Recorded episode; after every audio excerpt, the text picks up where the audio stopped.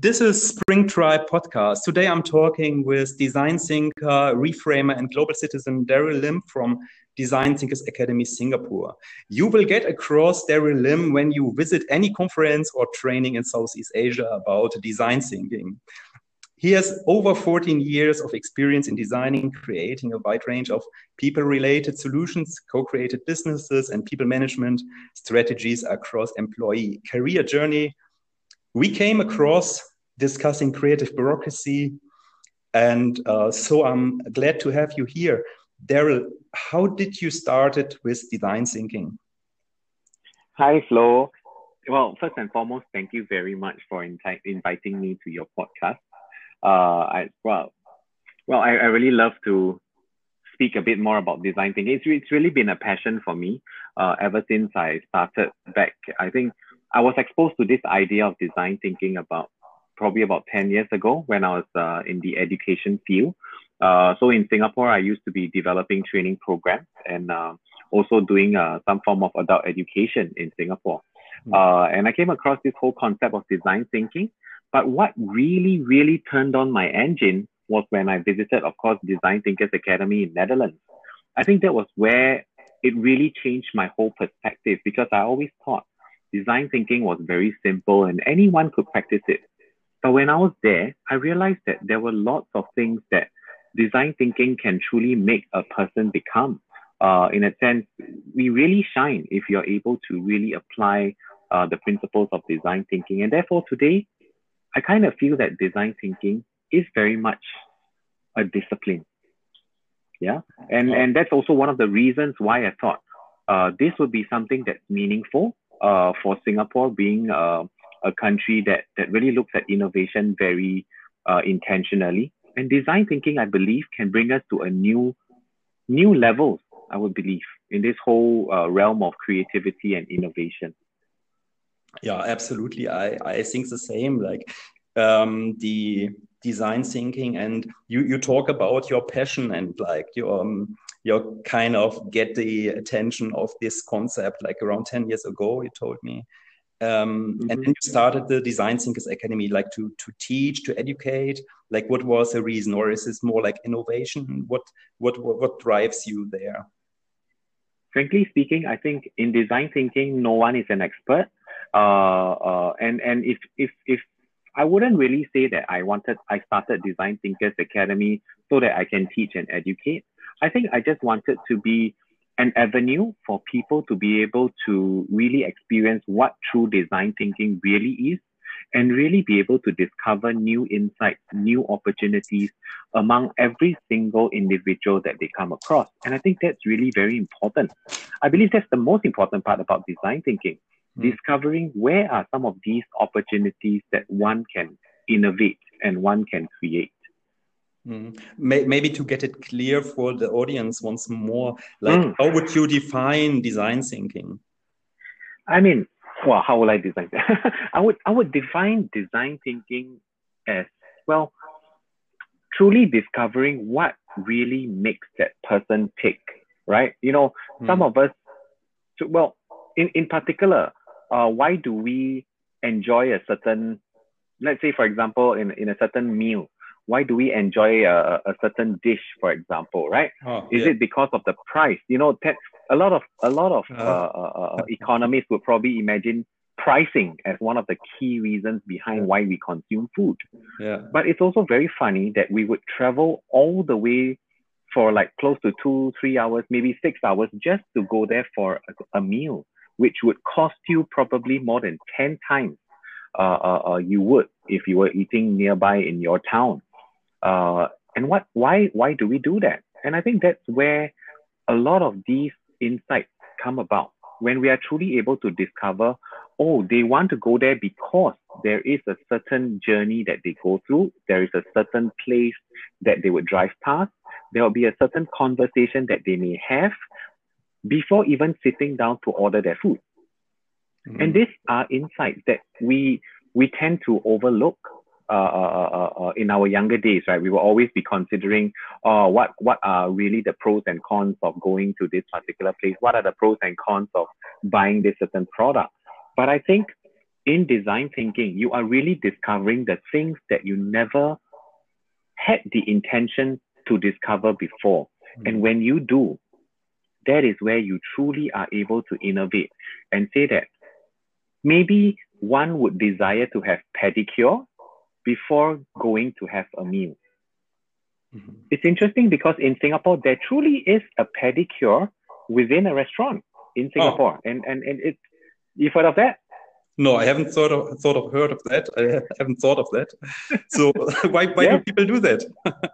why, why, do, do people do that? Because I would I would believe I'm not sure whether they adopted design thinking, but I would believe that there was some there was some research that they did. They were asking people, what would you probably do while waiting for a meal?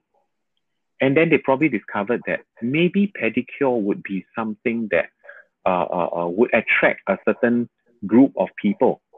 And maybe this group is important to that restaurant. And therefore, they decided that every single one of their restaurants in Singapore would have a section to provide pedicure services. Wow. And by the way, this is a very popular restaurant in Singapore, in Hong Kong, and in China.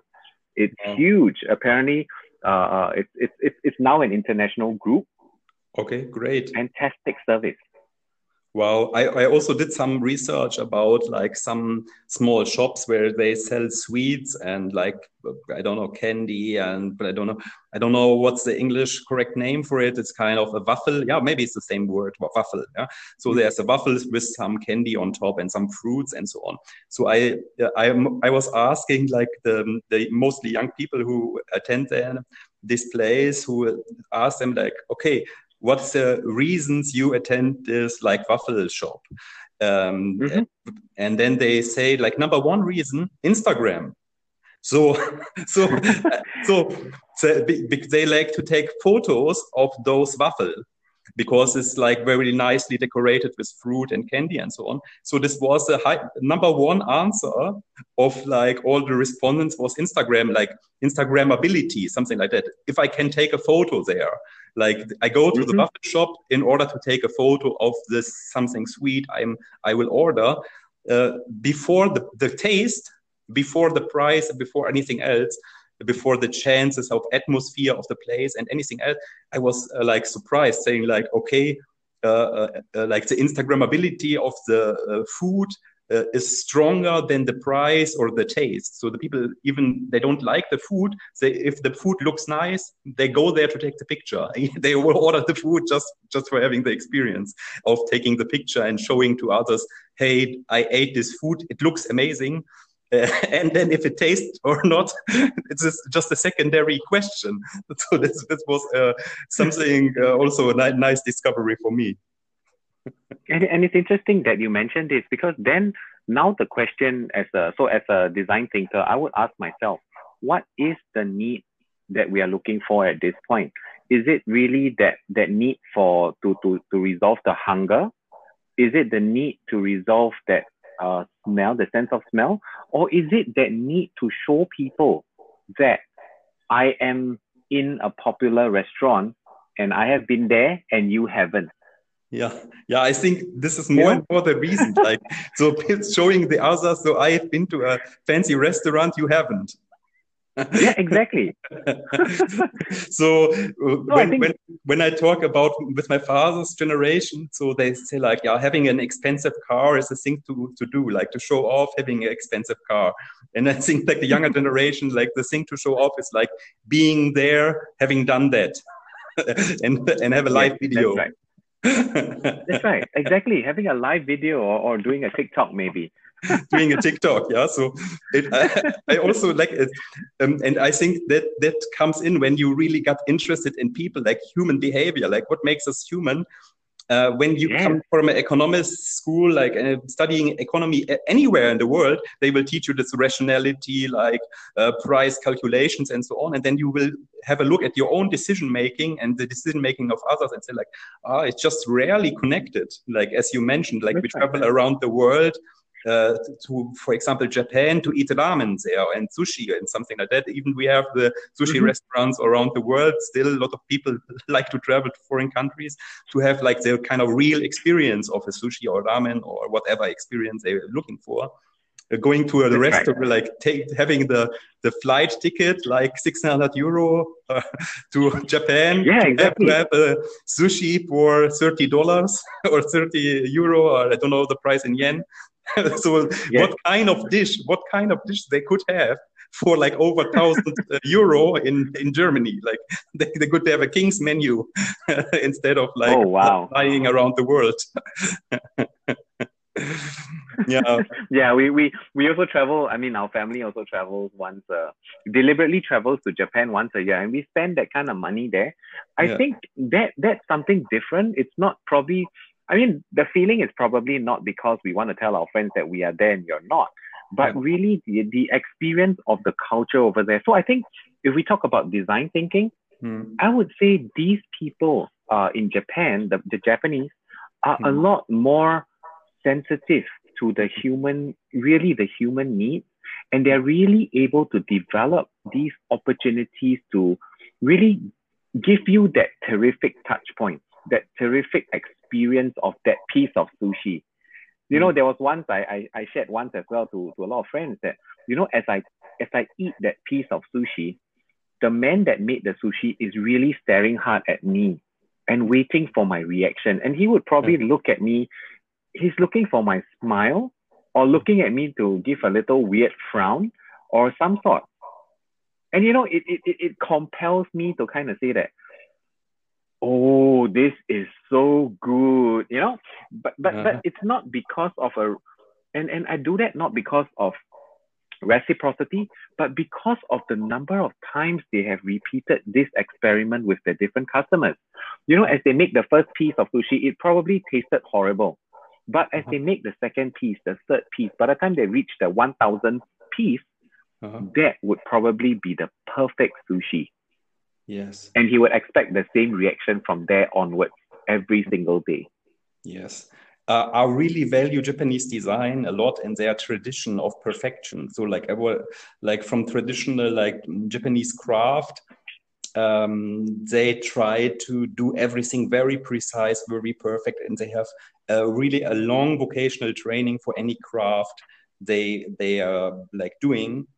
Um, there there's a high precise, precise order. I can mm. like share a story like one uh, japanese um, uh, like he was working in the kitchen like doing the culinary arts and then come to vienna to learn about the vienna cake. So he learned this cake in, uh, and came back to japan and opened his own cafe with the vienna cake.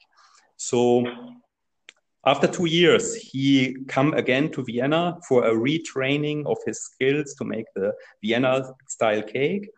And then he found mm. out that they change a little bit of the of the recipe or something, and then telling those in Vienna, "Oh, you mess, you you you make um, like it's not the the position of the cake on the plate is not in the right not like 10 centimeters away from the plate, like not in the exactly right corner, and and so on. Mm. And and commented on this Vienna uh, culinary artists, and yeah. they, um, and those Vienna like uh, culinary artists they respond with, "Oh, we haven't thought about like where to position the cake. We just put position it randomly." but uh, he, in his mind, he thought like, "Oh, there, there's um, the Vienna art of um, of cakes is like kind of yeah. perfect. So they will have thought about every detail, and everything is there on purpose." But actually it was mm. more like a random. So I, I it's it's a cake, so I just position it uh, like how I feel. But he kind of calculated mm. everything and say like, mm, ah, now I learned it the exactly way, and now I will always position it in the right corner of the plate uh, when I serve it and having a kind of a feeling that this is correct and this is wrong and um, I think that's uh, also interesting, leading us to the next question, because you are traveling around Southeast yeah. Asia with a varieties of culture, um, mm-hmm. um, giving training there, but also giving like training globally. How is like culture um, affecting or um, uh, inspiring us for the creative solutions? Well, I think this it's it's it's fairly difficult given that uh, we have always been working around. I, I would say in in the Asian culture, we have been always very disciplined about following processes, following policies, and following steps to get things done.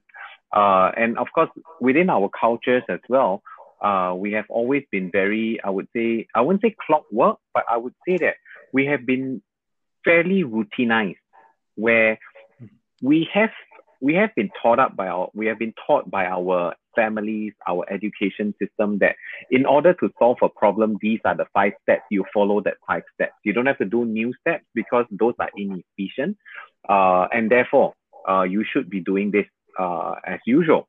Uh, and and and of course, there's a little twist in our education system where we give that little bit of challenge where you you can you can try to be a bit more creative in dealing with the the problem itself. Mm-hmm. Uh, but having said that, majority of us are still fairly constrained by the whole notion that I should follow the way that I've always been taught. Mm-hmm. And I think that is something that only recently, only recently, and I must say that this is probably thanks to the whole unprecedented situation that is happening to the world right now, which is which is of course COVID nineteen. Yeah. But having said that, I would say one of the things that I can truly appreciate in COVID nineteen is that this is an unprecedented time. These are unprecedented times, and there has never been a time in history that we ever had such scenarios. And therefore, you know, therefore, a lot of organizations and a lot of people that I know are also saying this is the time for us to relay our tracks. We are setting new precedences for the future because now, you know, in the earlier days, meeting up with our relatives, meeting up with our friends were were things that were common. But mm-hmm. today, meeting up with your friends, even at the supermarket, bumping into each other, yeah. is an awkward incident. It's an awkward, awkward occurrence, isn't it? You want to give a hug, you can't give a hug. You want to shake your hands, you can't shake your hands because it's not exactly safe distancing in that sense, or it would be an awkward feeling. Yeah. And and I think this is where today I think this whole innovate innovation and innovativeness in us has started to shine. In that since there has been no precedent, maybe I could be a bit more creative in how to deal with this challenge. Mm-hmm. How can I have a better dinner? You know, yeah. uh, uh, uh, and and I think uh, uh, the world is becoming uh, that that space as well. But of course, coming back to the question of Southeast Asia, mm. I felt that in Southeast Asia, people are more willing. People are very willing to, in that sense, share about their their their feelings and share about their touch points a bit more, uh, because because of this collective culture where our feelings matter a bit more than that of our rational thinking.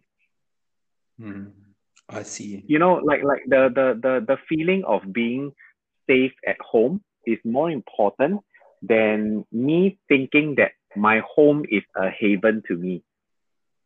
Mm. You know, that, that, that, that feeling is a lot more important. And therefore, with that, it allows us to really explore this whole opportunities and experiment a bit more because the feelings are a bit more evident, right? So you are able to, I'm, I'm able to go to a person down the street and ask them, uh, are you feeling a bit uh, uh, uh, uh insecure today? Oh, it's possible to ask like this. Yeah, I mean, they you could answer you could ask, maybe yes. no, I, you, they won't answer yes. It's not that easy. Uh, because these are these are these are really deep uh, uh, touch point that uh, you probably have to have conversations to really discover. Mm. And it, it's easier for them to say yes or no or don't know. And a lot of times it's usually I don't know. And then as you have a conversation, you then start to discover, ah, this is insecurity. You know, you're feeling a bit of that awkwardness. You're feeling a bit of that. I don't know whether uh, uh, uh, this is the right move or not. And if I did it, uh, would it be right? Would it be wrong? Uh, uh, I'm not confident about it. So you you are able to kind of bring out these words.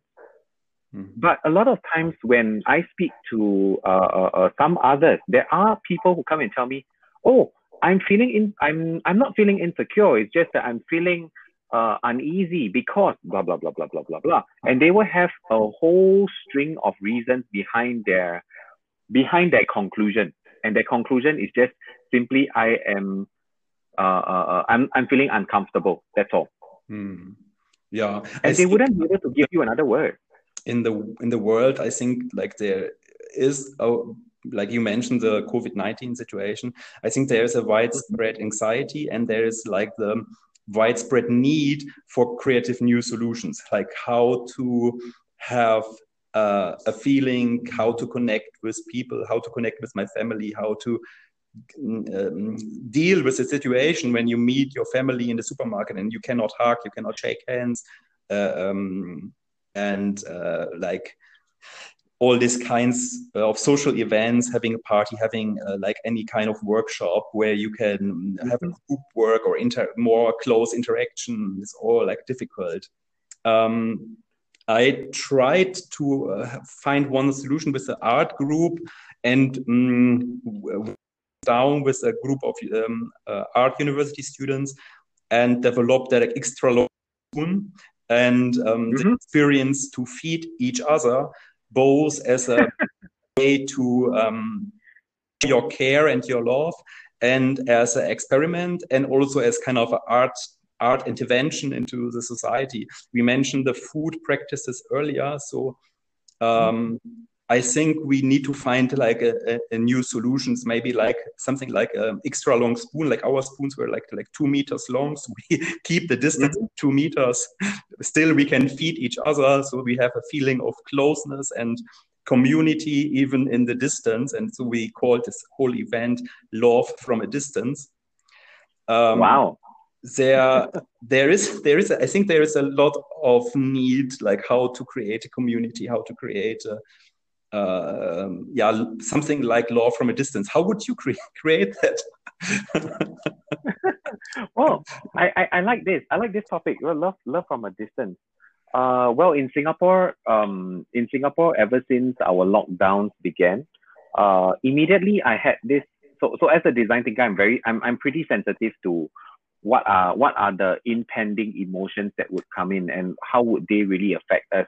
And the immediate emotion that I kind of identified uh, uh, uh, uh, was this whole emotion of isolation, mm. right? You know, some people thrive on meeting others, you know, like in pubs, in in in, in discos, in you know things like that. Mm. But if if if now I'm telling you that you are there are no more pubs, there are no more discos, there are no more cinemas, there are no more restaurants, there are no more then how are these people going to even survive the time?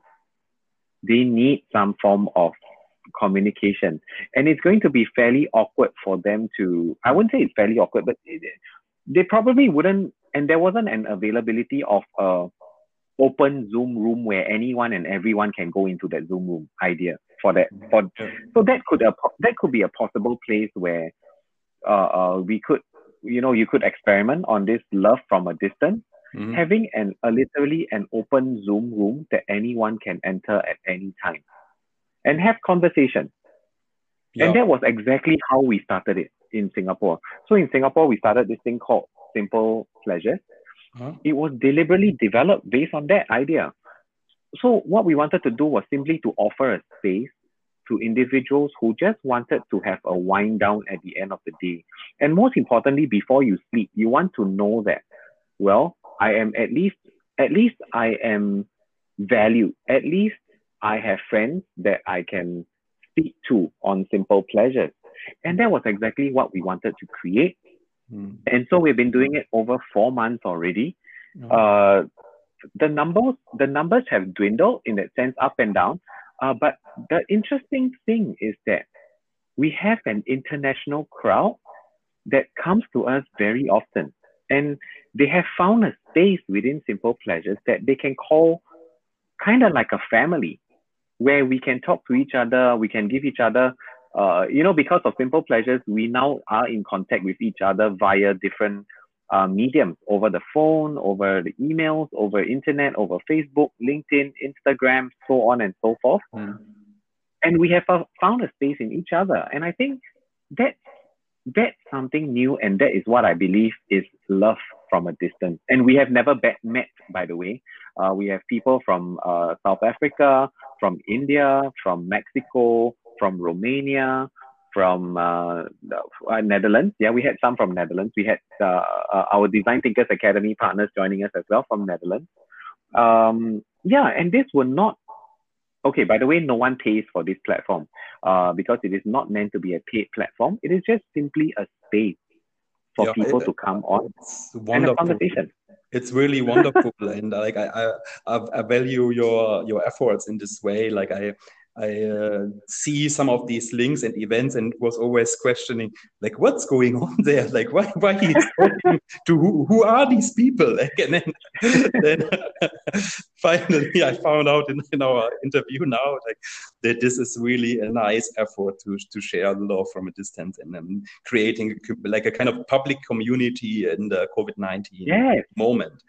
Um, because like the, I think also like the public space uh, change a lot. Like when the um, we we kind of uh, uh, need the, like this kind of interaction. Uh, just mm -hmm. having someone to talk to, to share, to ask questions, to end the day with a good feeling and I, yeah. I, really like like this idea to to just uh, have the like international community and different people to to talk to in the evening is you, you know what, Flo? Hmm? I, I would I would with open arms, I would welcome you to join us in any of these sessions and your friends as well, people who are interested and are listening to the podcast. Come and join us and experience it yourself. Uh, yes, yeah, I would also also like support this idea.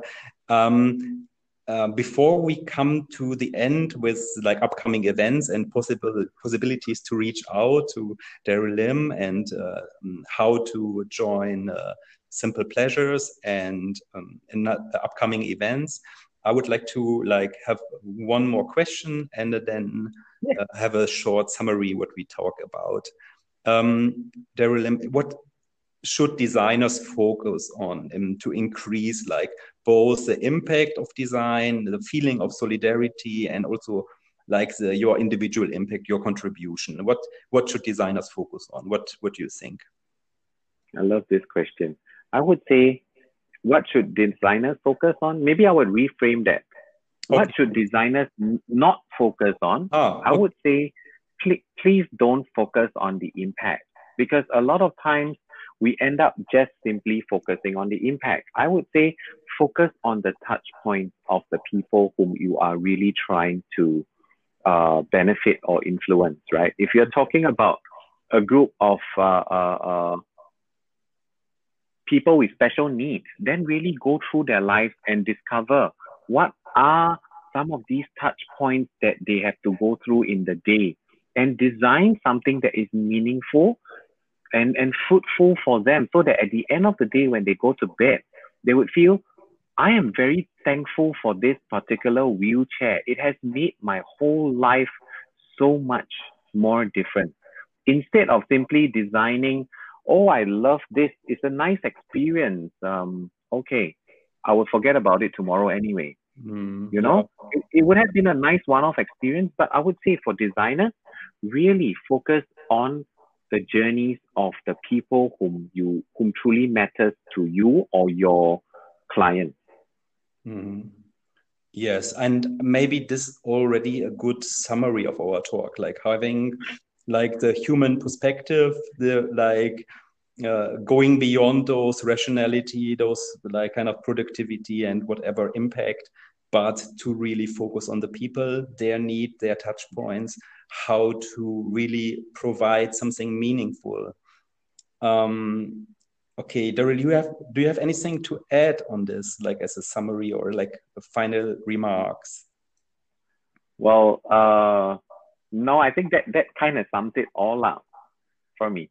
Okay, wonderful. So let's go to the upcoming events and how to reach out mm. to uh, you. Uh, what would, how would could the people uh, listening to the podcast uh, find out more about you and um, have a training in design thinking or deepening of their skills or just a chat?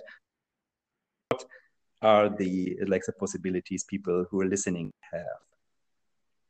Well, uh, if if you'd like to reach out to me, you can reach out to me via LinkedIn. It's fairly it, it I'm not sure whether it's going to be easy to look look out for me on LinkedIn, but my name is Daryl Lim, uh, D A R Y L L I M. Um, or you could you could look, reach out to me via Flo. Uh, uh, Flo, I, I think they could reach out sure. to you. I hope. sure. And uh, of course, our up, our upcoming events in Singapore, we have uh, our design thinking fundamentals, which uh, is going to be held online. Uh, our very first online design thinking fundamentals for Singapore. Uh, this course has already been run in Netherlands, in South Africa, in Romania, in several other countries. Singapore is doing its first online design thinking fundamentals on the 31st of August this year. Uh, and we'll be running our facilitation course as well uh, in the middle of September. Those of you who are interested, go to www.designthinkersacademy.com. Design Thinkers Academy is one word with no hyphen. It's just Design Thinkers Academy. That's that. Okay, like perfect. So uh, thank you very much, Daryl Lim. And then for the slim, simple pleasures, this is a Facebook group, right? Oh yes, this is a Facebook group. Uh, we run our sorry about that. Uh, we run our simple pleasure sessions every Mondays and Thursdays uh, at 2100 hours GMT plus eight. Uh, that is Singapore time, of course. Uh, so you need to look out for what is your local time. Uh, otherwise, go to Simple Pleasures on Facebook. But our word pleasures is spelled with a P L E A C U R E S. So it's like pleasures, uh, but it's we, we just call it Simple Pleasures. Okay. I hope that helps. yeah, I hope I hope that helps too. And uh, um, yeah, thank you very much for this session. it was really nice conversation, and um, so, and all the audience, have a good uh, evening. And uh, if you like, reach out to uh, one of us or to these websites mentioned. And have a good night.